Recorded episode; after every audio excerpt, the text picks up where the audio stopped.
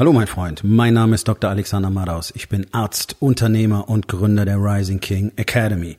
Das hier ist mein Podcast Verabredung mit dem Erfolg und das heutige Thema ist folgendes. Das ist nicht so leicht.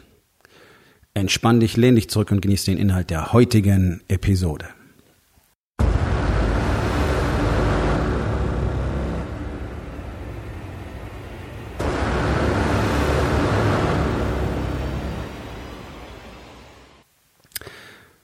Die meisten Menschen unterschätzen weit, wie schwierig es tatsächlich ist, eigenes Verhalten zu ändern. Und zwar gar nicht, weil der Prozess an sich so schwierig wäre, sondern weil alle Menschen unterschätzen, was unser Gehirn unternimmt, was der Widerstand, der in uns wohnt, unternimmt, um uns davon abzuhalten, Dinge zu verändern, um uns davon abzuhalten, die Dinge zu tun, von denen wir wissen, dass wir sie tun müssen. Du weißt ganz genau, wie du essen müsstest, um abzunehmen. Du weißt ganz genau, dass du deutlich mehr Sport brauchst. Du weißt ganz genau, dass du dein Telefon mal weglegen solltest, wenn du angeblich Zeit mit deinen Kindern verbringst. Und du weißt noch so viele andere Dinge auch ganz genau, aber du tust es nicht. Und doch erzählst du dir immer wieder die Geschichte, dass du das jetzt machen wirst. Ab morgen, ab nächster Woche, ab 1. Januar, ich meine, ich habe selber vier Jahre lang ein Gym gehabt und ich habe genau diese Entwicklung miterlebt, die ich natürlich ähm, als, als Mitglied in verschiedensten Gyms seit 1986 bereits kenne. Im Januar rennen alle ins Studio rein, da findest du keinen Platz mehr, um zu trainieren. Und wenn du Mitte Februar kommst, der ganze Spuck vorbei. Ist kein Mensch mehr da. Die ganzen Rookies, die ganzen Newbies sind alle wieder weg. Warum? Weil sie unterschätzt haben, was ihr Gehirn unternehmen wird. Das fängt in den ersten ein, zwei Wochen schon an. Da passt dann der Zeitplan nicht und dann ist da eine Überstunde dazwischen gekommen und dann musste da noch was besorgt werden und dann musste ich hier noch was machen und dann hat es da nicht geklappt und dann wollte ich morgen gehen, aber da hatte ich dann auch keine Zeit. Bla bla bla bla bla bla bla. Das sind alles nur Stories. Deswegen ist der Prozess, ein Verhalten zu ändern, auch gar nicht so schwierig. Und man nimmt eine Routine, die man hat, Nämlich zum Beispiel Fastfood-Scheiße zu essen und ersetzt sie durch eine andere Routine, nämlich den mitgebrachten Salat mit der Hähnchenbrust zu essen. Tada! Change. Und ja, es ist tatsächlich so simpel. Alles, was du im Leben verändern willst, ist genau so simpel. Aber natürlich schmeckt der Salat mit Hähnchenbrust nicht so gut. Ganz besonders am Anfang nicht.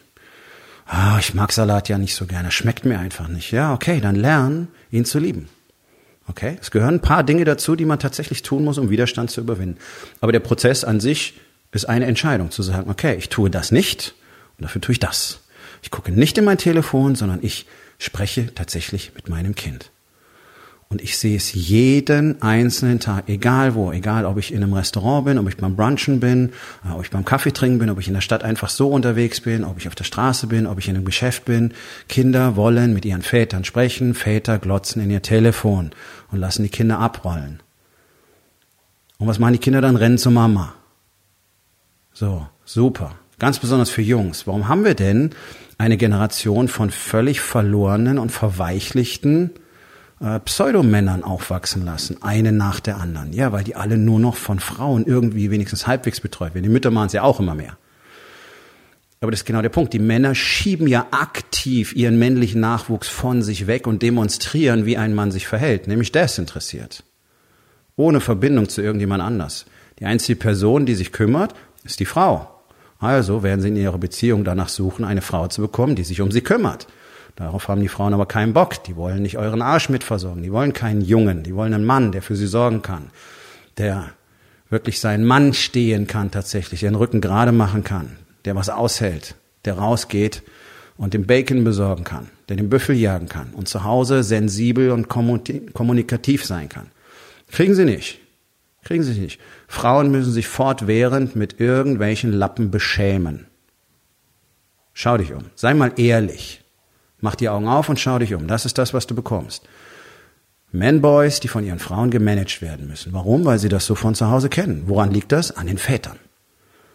Also braucht sich keiner drüber beschweren, wenn der Sohn nur vor der Playstation sitzt und kein Interesse hat und nur auf Mode und auf Instagram und auf teure Sneakers steht. Ja, mein Freund, woher hat er das wohl? Was fährst denn du für ein Auto? Bist du auch so ein Porsche-Fahrer? Rolex-Träger? Seiten gescheitelt? Ja? Sind diese Dinge alle wichtig für dich? Okay. Dann brauchst du nicht wundern, wenn das für deine Kinder auch so ist. Brauchst du nicht wundern, wenn die keine Männer werden. Ein Junge kann nur ein Mann werden, wenn der Vater ein Mann ist. Und dazu müssen die Kinder eben auch lernen, was es bedeutet, Widerstände zu überwinden und wie man ein Verhalten wirklich ändert. Wenn das die Eltern schon nicht können, wenn die Eltern schon nicht in der Lage sind, den Fernseher auszumachen, um miteinander zu sprechen, wie kannst du das von deinen Kindern erwarten? Die sehen es doch die ganze Zeit. Es wird nicht funktionieren. Und welches Ausmaß dieser, dieser Rückzug auf die eigenen Geschichten hat, habe ich in der Medizin tausendfach miterlebt. Da gibt es so viele Beispiele dafür, wo sich jeder normale Mensch fragt, was soll der Scheiß? Und das sind genau die Menschen, die alle genau diesen Scheiß tun. Das kann ich dir versprechen, weil ich habe wirklich viele tausend von Patienten gesehen in 20, über 20 Jahren. Und zwar, ich kann die wirklich an einer Hand abzählen. Die Anzahl der Patienten, die selber ihr Leben in die Hand genommen haben und die tatsächlich getan haben, was dafür nötig ist, um ein Ergebnis zu bekommen, das sie tatsächlich haben wollen, nämlich dass es ihnen besser geht, dass sie vielleicht weniger Medikamente brauchen, dass sie nicht ständig wieder im Krankenhaus oder in der Sprechstunde sitzen müssen. Und eins der besten Beispiele, und das zeigt genau an, wie wirr der menschliche Geist ist, solange wir ihn nicht aktiv kontrollieren. Das sogenannte Unterbewusstsein, da wohnt der Widerstand.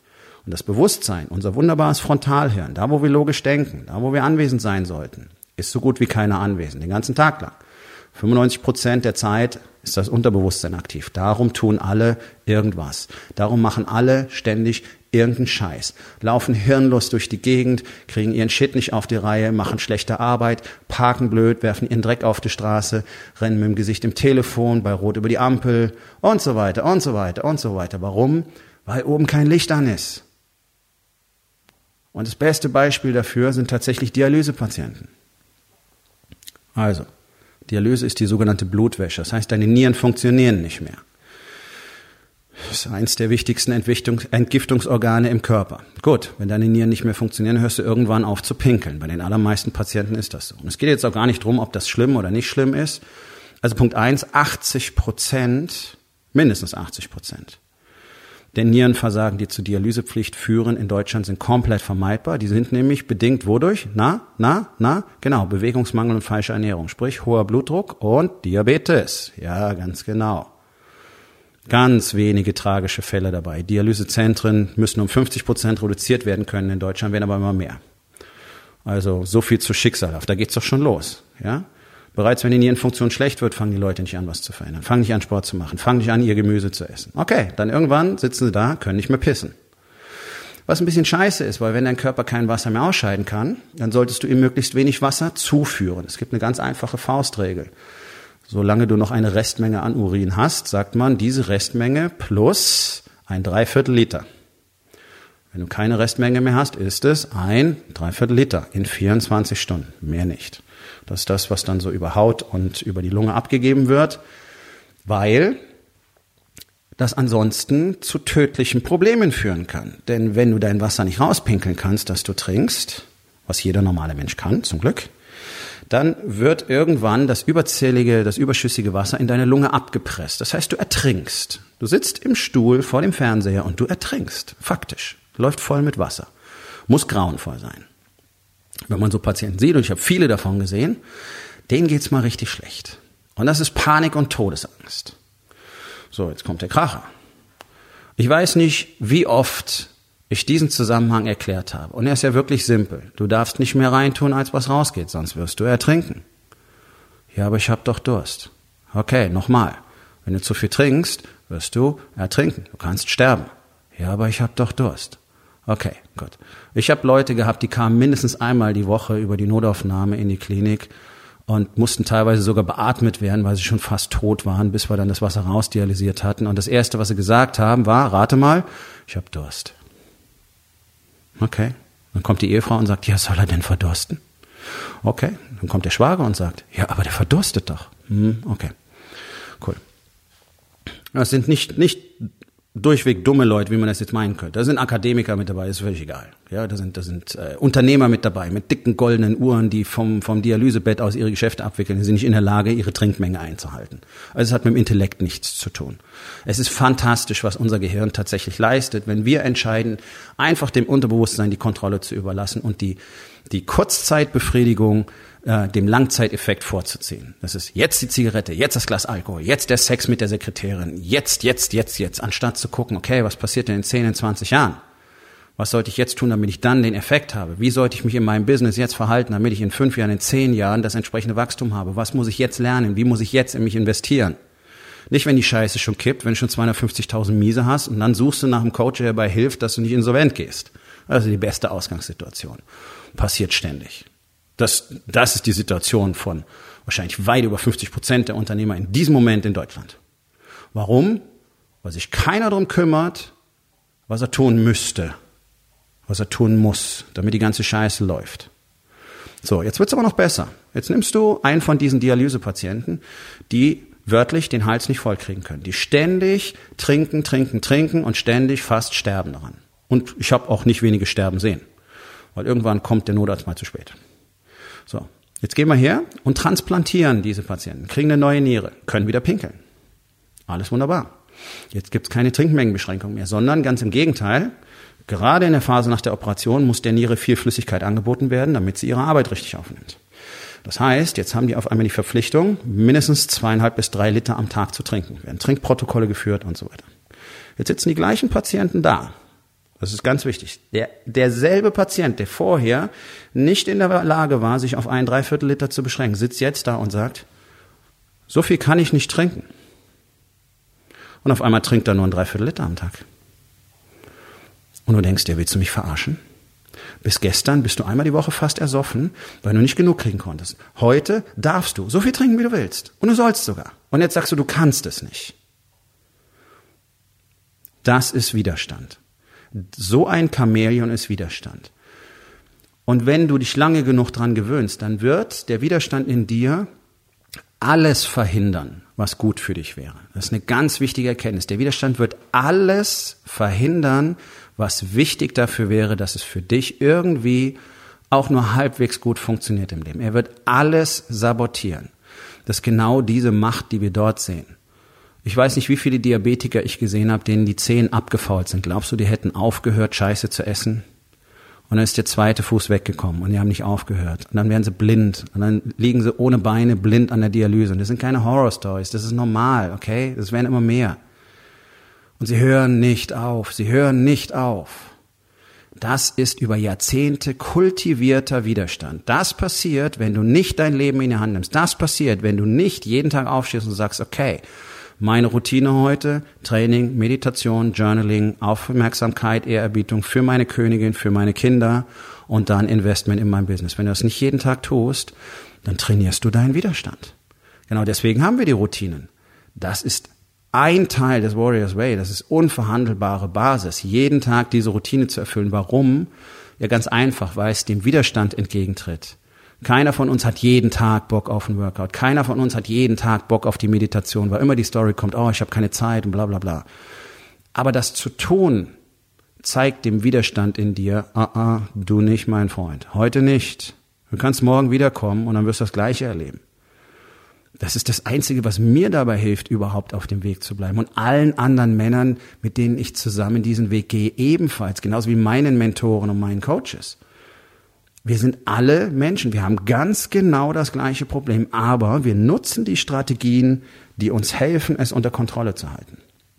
Und unterschätze niemals die Macht, die der Widerstand in dir erlangen wird, wenn du ihn nur schön fütterst und trainierst und jedes Mal zurückweichst, wenn er sagt, na, das machen wir nicht. Na, guck mal, das ist doch viel zu anstrengend. Ach, so viel Sport ist doch gar nicht gesund. Na, ach, weißt du, kannst dir schon auch mal was erlauben. Ach, guck mal, die eine Pizza. Na, kannst auch mal einen Burger essen. Na, man muss nicht jeden Tag Salat haben. Und so weiter. Und so weiter. Und so weiter. Jedes Mal, wenn du nachgibst, mach dann Punkt und er wird stärker und er wird stärker und er wird stärker. Das ist, du fütterst einfach den falschen Wolf. Ja, die Indianer sagen, in jedem Menschen leben zwei Wölfe. Es gibt den Wolf der Feigheit, der Lüge und des Widerstands und es gibt den Courage Wolf, den Wolf der Mut, des Mutes. Der, den du fütterst, der wird stärker. Genauso wie ein Muskel, den du trainierst, stärker wird. Wenn du dir aber die Story erzählst, dass du mit deinen kleinen pinken zwei Kilo Hanteln in deinem Bodypump-Kurs stehst und Muskelaufbautraining machst, obwohl du ganz genau weißt, dass es offensichtlich nicht funktioniert, wenn du in den Spiegel schaust und deine Spaghetti-Ärmchen anguckst, ja, dann fütterst du den falschen Wolf. Du wirst schon die schweren Sachen nehmen müssen. Und es muss sich schon richtig scheiße anfühlen. Die Muskeln müssen brennen. Immer wieder, nicht jeden Tag. Aber dieses Feeling ist es, was wir immer wieder brauchen. Wir brauchen jeden Tag das Gefühl, den Widerstand wirklich ins Gesicht getreten zu haben. Wirklich die Komfortzone komplett verlassen zu haben. Egal, ob du vier Minuten eiskalt duscht, ob du bei strömendem Regen deine fünf Kilometer läufst oder ob du deine 200 Burpees machst oder was auch immer. Aber irgendetwas davon muss jeden Tag passieren. Ansonsten trainierst du einfach nur zu versagen. Auch das ist eine Fähigkeit, die man erwirbt. Es gibt kein Glück. Glück ist ein Skill. Glück ist eine Fähigkeit. Glück ist einfach nur die Bereitschaft, das zu tun, was erforderlich ist, so lange, bis das Ergebnis erzielt ist. Und dann kommen Leute irgendwann und sagen, mein Gott, du hast ja so viel Glück gehabt. Und jeder erfolgreiche Mann auf der Welt wird dir sagen, fuck you. Da war ein Scheißdreck von Glück dabei. Das ist harte Arbeit gewesen. Immer. Vom Tellerwäscher zum Millionär. Über Nacht erfolgreich. Alles Quatsch. Alles Quatsch. Wenn du nicht lügst und betrügst, um Kohle zusammenzubekommen, so wie es natürlich immer mehr tun, weil das oft in der modernen Medienwelt sehr viel einfacher ist und du sehr viel mehr Dumme erreichen kannst, dann bleibt dir nur ein Weg, nämlich harte Arbeit. Jeden einzelnen Tag. Und davon mal abgesehen, alles, was auf Lügen basiert, verschwindet ja wieder. Es sind ja keine langfristig erhaltbaren Businesses. Und zwar egal auf welchem Level. Ich meine, ähm, es gibt da eine ganze Reihe von, von äh, so Supplement-Firmen. Ähm, verdammt, mir fällt jetzt der Name nicht ein. Gibt es eine ganz berühmte, die hat ein paar Milliarden Strafe bezahlen müssen. Jetzt sie sind praktisch vom Markt verschwunden. Äh, Herbalife, genau. Ja, die gigantische, die eigene Wolkenkratzer hingestellt haben an Gebäuden. Chef hat unglaublich viel Geld verdient. Ein Schneeballsystem, nichts weiter. Und äh, sogar börsennotiert gewesen am Schluss. Und die sind praktisch zusammengeklappt. Warum? Weil alles gelogen war weil alles komplett gelogen war. Und das kann eine Weile lang gehen, das kann sogar Jahrzehnte lang gehen, aber irgendwann wird das Ganze schlagartig zusammenfallen und die, die Auswirkungen, die Schockwellen für alle, die dann noch an Bord sind, sind natürlich monströs. Und deswegen mein Tipp, mach das, was durch die Menschheitsgeschichte hindurch schon immer am besten funktioniert hat. Und das war einfach Fokus auf dein Ziel, Disziplin und harte Arbeit. Schlauer wird's nicht. Ansonsten bist du auch bloß einer von diesen Dialysepatienten, die ihren Shit nicht auf die Reihe kriegen. Was ist denn einfacher, als ein Glas Wasser nicht zu trinken? Nichts. Aber das ist jedermanns eigene Entscheidung. Und ich warne nur jeden Einzelnen draußen. Unterschätze nicht, was der Widerstand in dir jeden Tag an Stärke gewinnt, solange du ihn fütterst. Und wenn du trainieren willst, wie du tatsächlich endlich mal den anderen Wolf fütterst, wenn, wie du endlich Commitment, Disziplin erwirbst und das mit der Unterstützung einer Gemeinschaft mit einem extrem hohen Commitment von erfolgreichen Unternehmern, dann ist der Incubator für dich vielleicht der richtige Ort. Du findest auf rising-king.academy findest du die Möglichkeit, dich für den Incubator, meinen Mastermind zu bewerben. Es gibt noch ganz wenig Plätze. Wir kommen zur Aufgabe des Tages. Wo in den vier Bereichen? Body, Being, Balance und Business. Unterschätzt du deinen inneren Widerstand? Und was kannst du heute noch tun, um das zu verändern? So, mein Freund, das war's für heute. Vielen Dank, dass du zugehört hast. Wenn es dir gefallen hat, hinterlass eine Bewertung auf iTunes oder Spotify und sag es deinen Freunden weiter.